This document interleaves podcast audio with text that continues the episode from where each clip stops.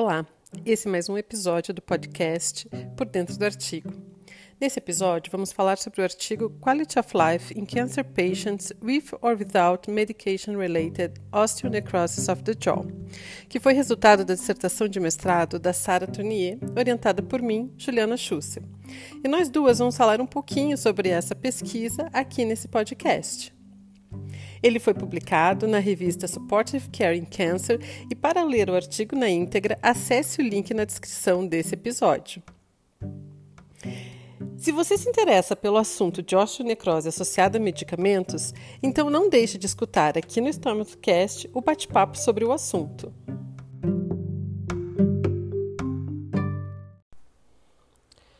O câncer é uma doença complexa que exige um tratamento agressivo.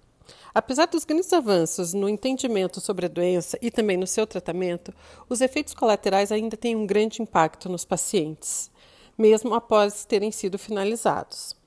A osteoradionecrose é uma das mais graves complicações tardias da radioterapia e foi descrita já nos primeiros tratamentos com radiação.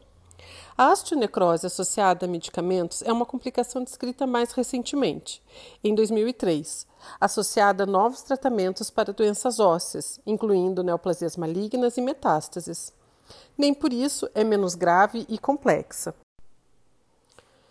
Quando lemos nos artigos a porcentagem de pacientes que desenvolvem as osteonecroses, podemos ficar erroneamente confiantes de que o risco não é muito alto. No entanto, a associação dessa complicação com extrações dentárias, colocação de implantes dentários e outras cirurgias odontológicas é muito alto.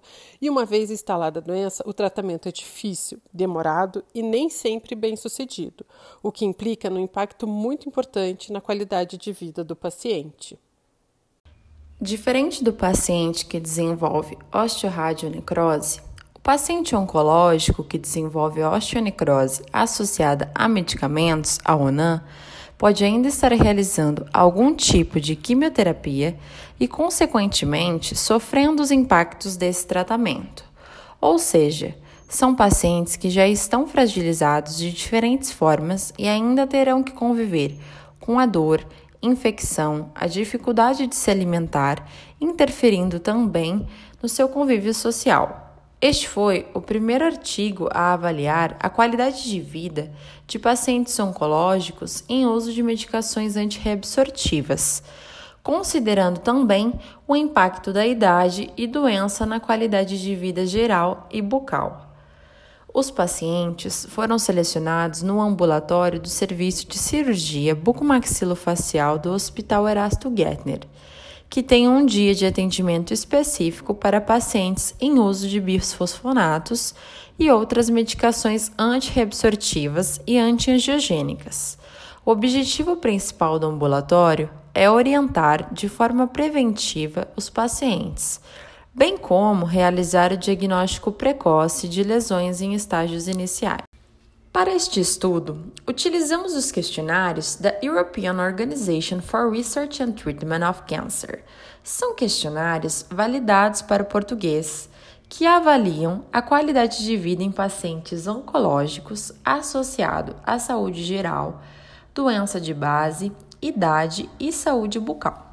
Para poder avaliar o real impacto da ONAM, utilizamos o questionário QLQ-C30 de saúde geral, QLQ ELD 14 de pacientes idosos e QLQ OH15 de saúde bucal.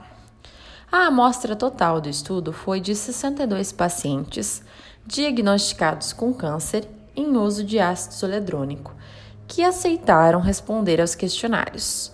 A média de idade desses pacientes foi de 62 anos e 12,9% desenvolveram a osteonecrose associada a medicamentos.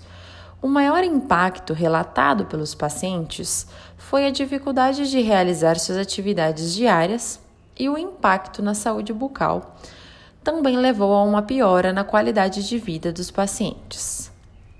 O ONAM afeta uma série de questões gerais e específicas de saúde bucal e acaba exigindo diversas avaliações médicas e odontológicas, expondo esses pacientes a uma condição que tem implicações na qualidade de vida que poderiam ser evitadas com estratégias preventivas. Nosso trabalho mostrou que, apesar dos benefícios que justificam o uso de terapias antirreabsortivas e antiangiogênicas, nessa amostra de pacientes, o ANAN diminuiu significativamente o desempenho funcional de pacientes com essa condição. Ao avaliar o desempenho da função em atividades diárias e sociais, as pontuações mais baixas foram para pacientes que tinham ONAM.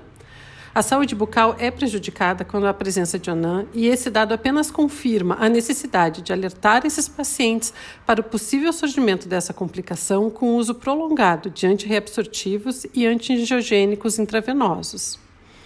Na verdade, não foi uma grande surpresa esse resultado, mas é importante que fique demonstrado cientificamente para reforçar a necessidade de medidas preventivas e que evitem que pacientes que já estão sendo submetidos a tratamentos agressivos sofram ainda mais com uma complicação de difícil manejo como a ONAM. Aqui, nosso especial agradecimento ao Serviço de Cirurgia Bucomaxilofacial do Hospital Erasto Gettner e aos demais coautores desse artigo. Dr. Laurindo Sassi, chefe do serviço, e Fernanda Jolie Macedo, então residente. E também a todos os pacientes que aceitaram participar dessa pesquisa. Prevenção em primeiro lugar. Espero que tenham gostado. Até o próximo episódio.